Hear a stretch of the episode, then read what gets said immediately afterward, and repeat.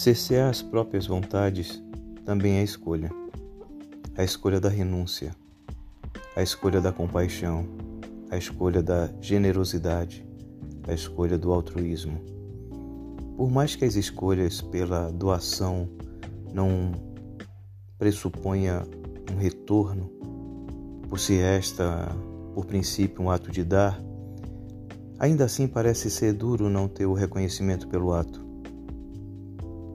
Isso não significa ser egoísta, uma vez que o reconhecimento está para a persistência, como o oxigênio está para o fogo, mas o verdadeiro altruísta sente o prazer do ato de doar, e isso lhe é o suficiente, porque no seu íntimo ele reconhece o valor da sua própria atitude e isso lhe basta. Essa é a escolha de alguns em benefício de muitos.